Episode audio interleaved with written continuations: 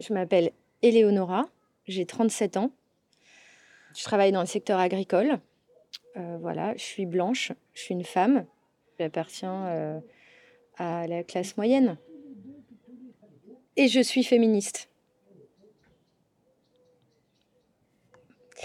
Non, je ne vais pas définir féministe parce que c'était il y a plein de féminisme, mais euh, une fois que j'ai dit que j'étais blanche, classe moyenne, etc., on voit de quel féminisme on parle.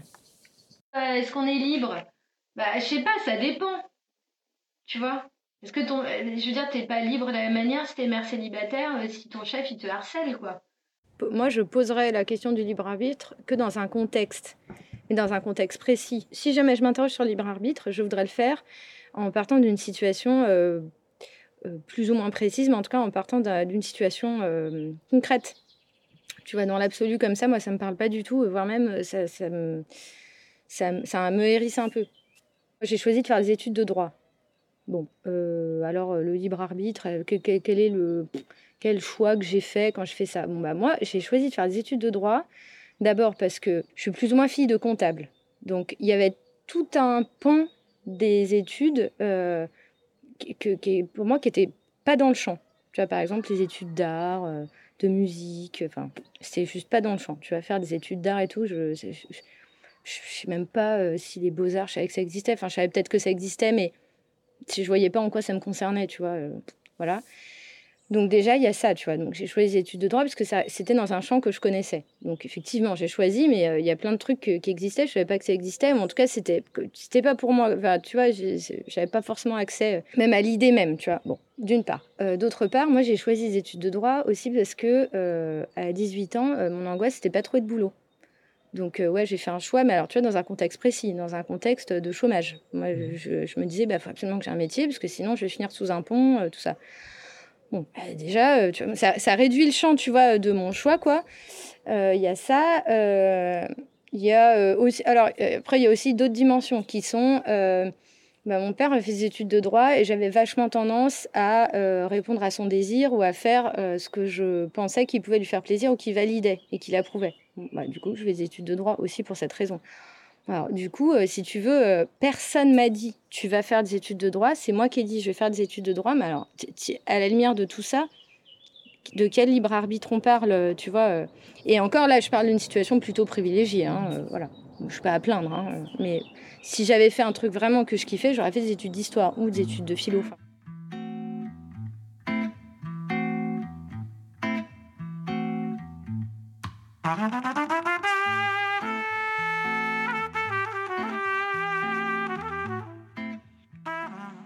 Quel a été mon libre arbitre d'exprimer euh, dans des relations intimes avec des hommes hétérosexuels euh, que j'avais pas envie de faire quelque chose, j'avais pas envie de, faire quelque chose, alors que j'avais grandi euh, dans un truc j'avais grandi d'abord dans une grande, euh, dans, une, dans un climat de répression sexuelle. Donc il y avait de ma part un désir de transgression et de faire ce que je voulais. Sauf que faire ce que je voulais, j'avais pas appris euh, quel était mon désir. C'était complètement inconsistant pour moi. Donc tout ce que j'avais comme piste, c'était de faire le contraire de, ce qu'on me disait de faire, donc de transgresser. Bon, déjà, d'une part, il y avait ça qui était hyper euh, présent. Il y avait aussi, moi j'ai eu l'impression de grandir dans un climat très très fort, dans une injonction très forte à euh, jouir, à jouir et à profiter, à jouir et à être, à, être un bon coup et à être ouverte sexuellement, à avoir, euh, à faire des expériences, à tenter des trucs, euh, voilà. Donc il y avait de, il fallait que j'essaye des trucs, que, que, que j'ai plein de partenaires, etc. Mais mon désir là-dedans paraît complètement inconsistant. J'ai vraiment, moi, j'ai vraiment ressenti cette injonction très forte. Et, du coup, bah, euh, l'absence de jouissance, de plaisir ou de, de, bien-être ou d'épanouissement dans ma sexualité, je l'ai toujours vécu comme un échec. Tu vois, ah ben j'arrive pas, euh, j'y arrive pas, euh, je suis vraiment une ratée, je n'arrive pas vraiment à être une femme. bon, voilà. Et, et aussi, y a, donc un, autre truc qui était aussi extrêmement présent, donc euh, la répression sexuelle, la transgression, euh, l'injonction à être un bon coup et à être une femme libérée, avec on ne sait pas exactement ce que ça veut dire, mais euh, probablement à faire plein de trucs. Euh, qui finalement et, puis le, troisième truc, l'injonction très forte, c'était bah, satisfaire euh, ton partenaire. Finalement, être un bon coup, c'était un peu satisfaire euh, mon partenaire. Et c'était aussi dans un dans cet imaginaire du rapport sexuel hyper précis dans lequel moi j'ai grandi et on a été, je pense, beaucoup de gens à, à subir, qui est un rapport pénétratif avec construit avec le début avec un début qui s'appelle les préliminaires, tout un tas de caresses et de machins qui genre euh, qui préparent la suite, qui préparent la pénétration, et puis le rapport sexuel qui se termine par euh, l'orgasme masculin. Donc du coup, pour moi, ça se passait comme ça. Donc, eh ben, euh, si l'homme n'a pas joui, eh ben, il faut faire en sorte de le faire jouir. Mais la question, euh, moi, mon désir de le faire, tu vois, par exemple, j'ai pas envie de, euh, de, de, j'ai pas envie de faire une fellation à cet homme. La question se posait même pas. Donc, tu vois, la question de mon consentement ou de mon libre arbitre, de non, j'ai pas envie de le faire, elle, euh, je, ne sais pas comment dire, j'en ai absolument pas à ce moment-là. Et pourtant, c'est moi qui choisis de faire ce truc-là. Je me suis pas retrouvée toujours dans des situations où l'homme me dit, bah maintenant tu me suces en fait. Mmh. Mais pourtant, je l'ai fait parce que je voyais pas que c'était évident qu'il fallait le faire, en fait. Ça se posait même pas la question d'avoir envie de le faire ou pas. Et la première fois qu'un homme m'a dit, mais tu sais, t'es pas obligé de faire un truc que t'as pas envie de faire, j'étais hyper déstabilisée. J'étais paralysée. Je me suis dit, merde, mais. Euh, ah bon, mais mais qu'est-ce qu'il veut dire par là? Je me suis sentie rejetée, euh, je comprenais pas. Pour moi, ça devait se passer comme ça, tu vois. du coup, je, ne savais plus comment il fallait faire parce qu'en fait, il y avait une sorte de tuto, tu vois. Ça devait se passer comme ça. On me disait, tu peux faire ce que tu veux. Ben, du coup, je savais pas. Je voyais pas ce que c'était, ce que je veux. Tu donc, tu vois, quand on parle de libre arbitre, ben moi, par exemple, je pense à des trucs comme ça. J'ai grandi dans un truc de répression sexuelle assez fort qui disait pas son nom, mais qui est quand même ce que j'ai vécu, euh, avec euh, des parents qui m'ont pas du tout appris, alors le consentement, le plaisir, le désir, hein, pas du tout évidemment. Donc du coup, j'ai aussi pas du tout appris euh, pas mal de frontières en fait, qui sont juste décisives dans tes rapports avec les gens, dans tes rapports intimes et même dans plein d'autres rapports. quoi. J'ai grandi dans une grande confusion des limites et avec, c'est pareil, la, le le respect de mon intégrité euh, physique, c'était totalement inconsistant pour moi. Et à la fois, il y avait aussi un truc qui était très fort, qui était si tu sors dehors ou si tu as des relations avec les hommes, c'est dangereux. Parce que tu peux être agressé, tu peux te faire violer. Donc j'ai aussi construit mon corps que comme une zone à défendre. Donc tu mets tout ça ensemble, bah, je sais pas, euh, même à 25 ans, mon libre arbitre dans les relations intimes, il est proche de, il est proche de zéro en fait, tu vois? Pas. Euh, j'étais pas en capacité, me semble-t-il, de faire un quelconque choix. Et pourtant, c'est moi qui décidais de faire telle chose ou telle autre. On m'a pas forcé tant que ça à faire des trucs, tu vois.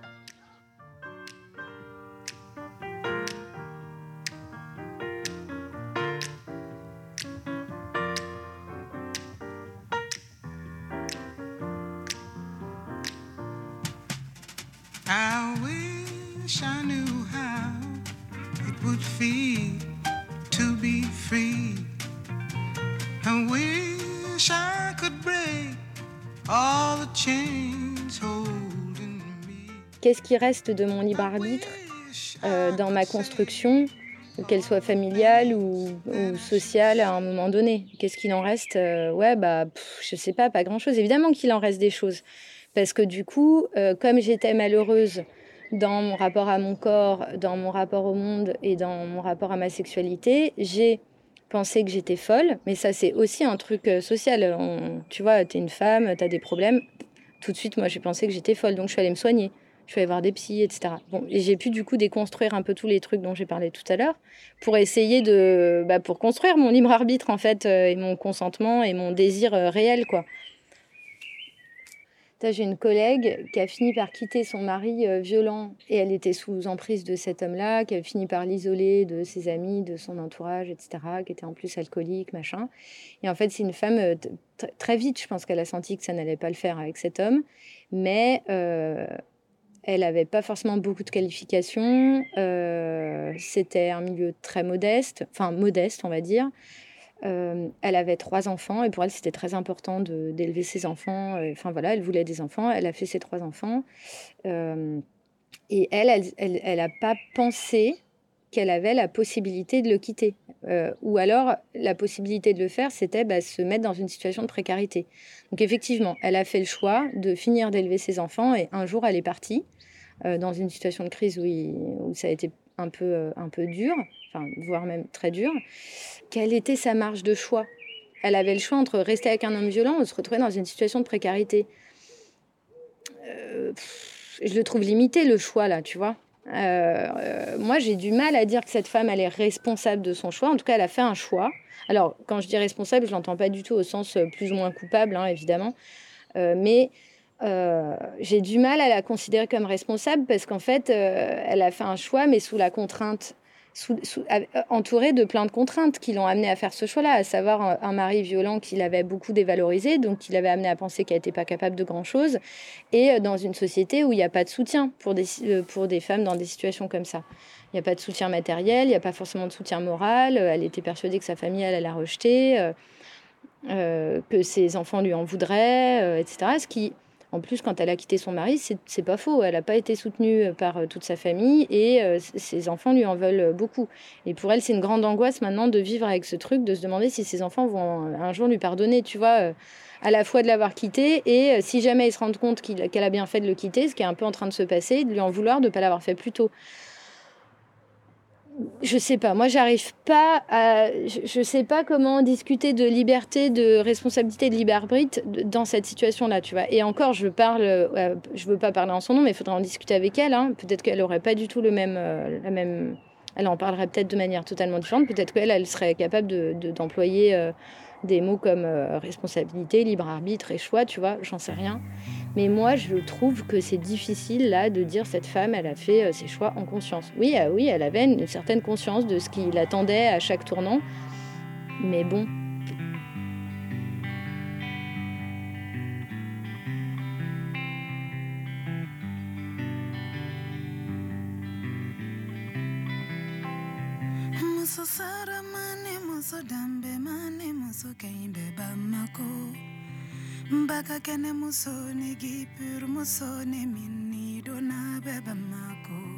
Euh, mais moi, la liberté en termes abstraits, euh, je vois pas de quoi on parle. Et ça me paraît à la limite du non pertinent, voire du même, même de non opérant comme concept. Je vois vraiment pas de quoi on parle.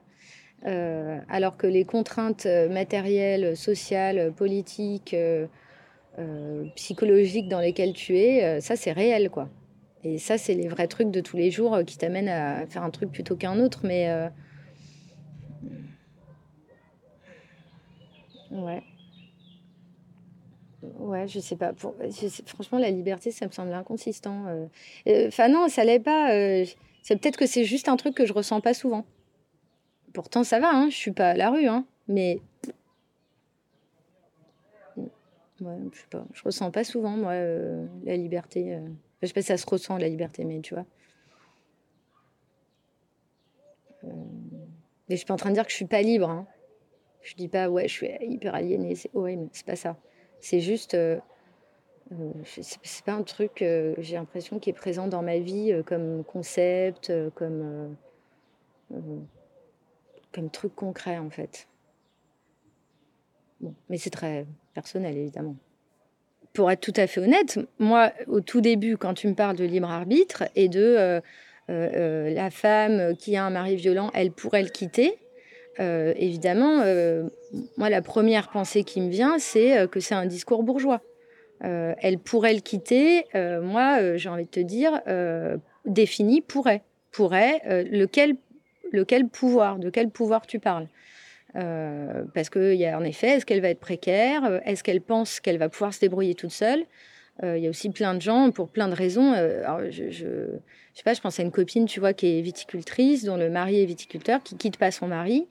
les vignes appartiennent au départ à ses parents.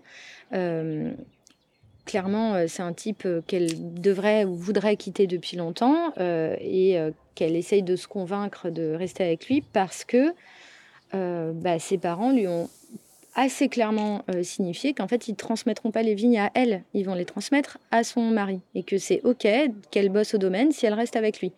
Et en plus de ça, ils lui ont bien fait comprendre depuis toujours qu'elle n'était pas capable de, mener un, de, conduire un domaine viticole toute seule. Donc, tu vois, par exemple, cette femme pourrait-elle quitter son mari? Euh, elle pourrait, mais elle perd son emploi, sa famille lui tourne le dos, etc. Elle et, et, elle pense sincèrement qu'elle ne sera pas capable de euh, faire de la vigne, faire du vin toute seule. Elle pense qu'elle peut pas. Du coup, euh, si elle pense qu'elle peut pas, elle peut pas en fait. Du coup, la conséquence c'est qu'effectivement, elle, est dans l'incapacité de le faire parce qu'elle est persuadée de son impuissance. Depuis la nuit des temps, les femmes, nous sommes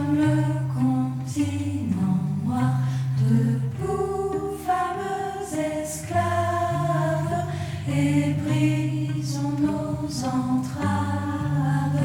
servi,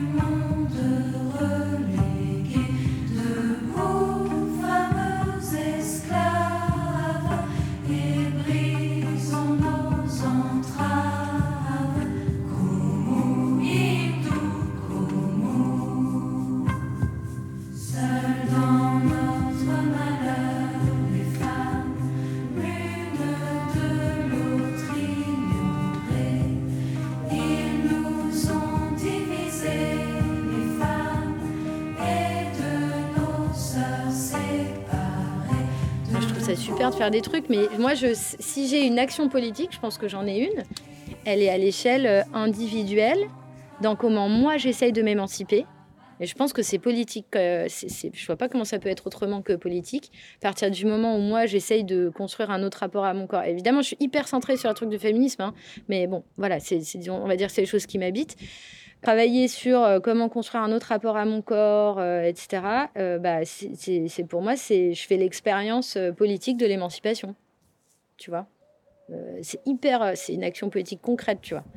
Et par exemple, les groupes de parole avec les copines euh, où on observe au bout de pratiquement deux ans de groupe de parole des, changements énormes dans nos vies et, des, degrés d'émancipation euh, relativement révolutionnaires chez chacune. C'est une action politique de dingue. Effectivement, c'est à l'échelle euh, un peu individuelle, quoi. Tu vois, au pire, ouais, je vais lire des livres, je vais essayer de, de partager mes lectures. voilà, souvent, je sais pas si quelqu'un, tu vois, une copine me parle d'un truc qui la tracasse ou machin. Ça m'est arrivé plusieurs fois d'aller chercher le livre ou l'article qui parle de ça pour voir comment on va essayer de résoudre cette question ensemble. Pour moi, ça, c'est mon action politique à moi que j'aime bien. Tu vois. Un jour, on discutait avec euh, Lucie et notre copine de comment parfois elle se sentait euh, pas à la hauteur intellectuellement euh, par rapport à des hommes qu'elle fréquente ou qu'elles ont fréquentés.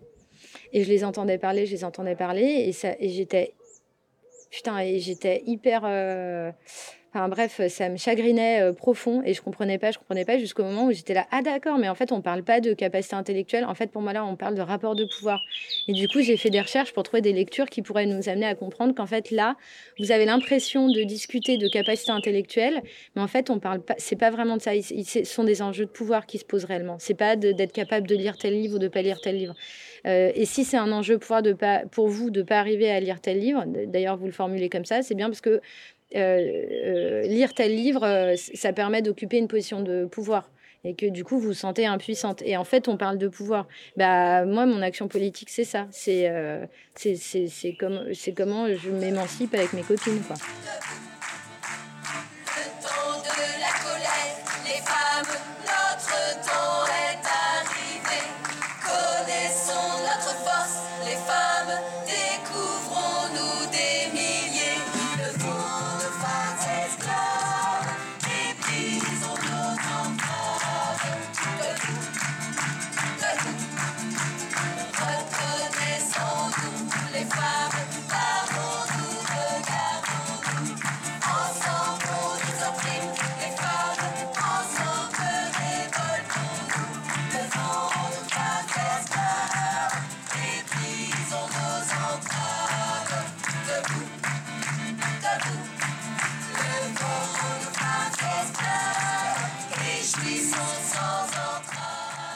La pratique du groupe de parole et le partage de lecture qu'on a pu faire avec les copines, tu vois, par exemple, de Elsa Dorlin, de Preciado, de. J'ai plus en tête, mais d'autres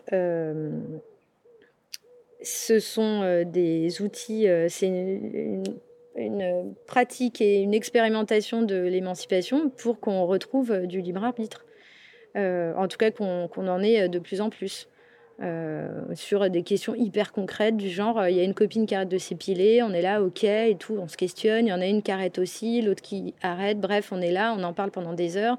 Au bout d'un moment, il y a une copine qui dit Ah putain, euh, t'as là quand même mes poils sur les jambes, ça commence à me gratter, ça m'énerve. Et puis bon, bof, je trouve ça moche, bref, ça va pas. J'ai envie de les enlever, mais oh là là, j'avais envie de tenir plus longtemps, je voulais continuer à pas m'épiler et tout. Et puis je lui dis Bah, tu sais quoi, l'injonction à s'épiler c'est pas la peine de la remplacer par une injonction à pas s'épiler. Euh, fais comme tu veux, meuf, avec tes poils, en fait. Euh, tu peux les teindre en rose aussi. Euh. Elle était là, ouais, grave, t'as raison. Bon, voilà.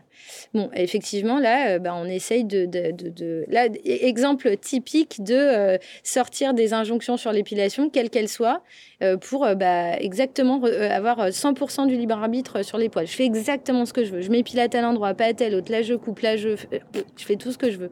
Effectivement, là, en effet, on construit je, fais ça avec mes copines.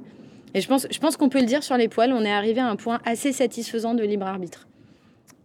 C'est vrai. Ouais, ouais, c'est vrai. Bah, à ceci près que moi, je me suis pas sentie d'aller au taf avec un débardeur et des poils sous les bras. Ça, je n'ai vraiment pas l'impression que je peux le faire. Mais par contre, j'arrive à le faire euh, euh, dans la sphère euh, privée. Mais je, je, trouve quand même, malgré ça, qu'on est arrivé à point très satisfaisant de libre arbitre sur euh, la pilosité, ce qui est quand même pas rien. Big Flo et Oli, bon entendeur, ça en fait du monde. Elle voulait voir l'eau derrière la pluie, ou au moins le monde derrière la vitre. Elle n'avait pas assez d'une planète, elle s'inventait un système dans lequel elle était un satellite. Elle voulait voir d'autres couleurs, celles que les mots ne peuvent pas décrire, sentir les odeurs des humeurs, celles que les hommes ne veulent pas écrire. Elle était toujours au conditionnel, toujours partante pour un voyage loin d'ici. Elle voulait être ce doute éternel que les courants d'air et que le vent dissipe. Elle voulait mourir et être immortelle, être amoureuse sans devoir aimer. Elle voulait connaître le poids de son âme. Pour s'en débarrasser, elle voulait être Merci à Eleonora d'avoir apporté sa voix à cette émission et à vous d'avoir écouté ce podcast. Chaque mois, nous prenons un thème, ce mois-ci le libre arbitre, et chaque auteur l'interprète à son idée. Vous pouvez retrouver tous les podcasts du Monde qui vient sur notre site internet, lemondequivient.org, et sur votre plateforme de podcast favorite. À bientôt. Il savait qu'il n'était pas comme les autres. À peine le pas de sa porte passée Différent d'ailleurs, les autres. Lui, c'est comme ça qu'il nous appelait. Il voulait plus d'horaire, mais avait gardé sa montre. Il y réglait les heures qu'il voulait vraiment vivre. Il voulait un ami dans chaque pays du monde et connaître les histoires, celles en dehors des livres. Il y croyait en cette humanité qui se comprend, avec des guerres d'amour et des morts de rire. Dans chacun de ses doutes, il avait confiance. Il aimait chanter le silence et dessiner le vide. Il voulait le goût du frisson sans une seule peur. Il avait trop d'amour pour un seul cœur. Il voulait une grande fable, savoir s'il y a autant d'étoiles que de grains de sable. Il voulait être libre.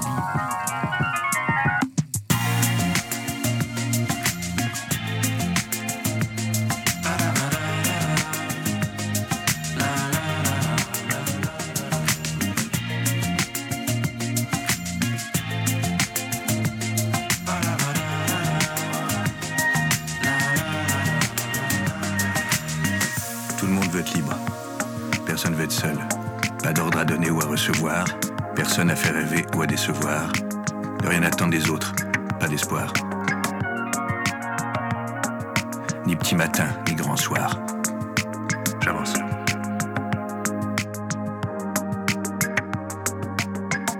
Ma liberté, c'est de l'offrir à quelqu'un. Ma liberté, c'est de t'aimer. Personne ne m'a forcé.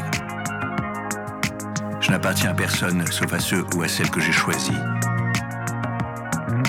La liberté, c'est de choisir au milieu de ces inconnus celle avec qui partager ça. L'inconnu. Elle marchait et courait.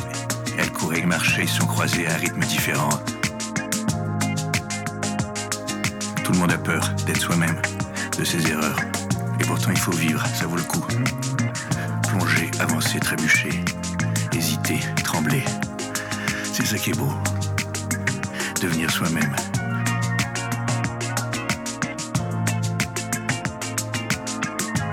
Tu dis pas je transcende les interdits, tu dis j'avance. Tu dis rien d'ailleurs, tu penses.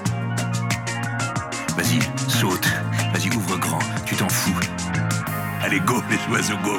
Allez, vole. Vole, gamin, vole. Vole.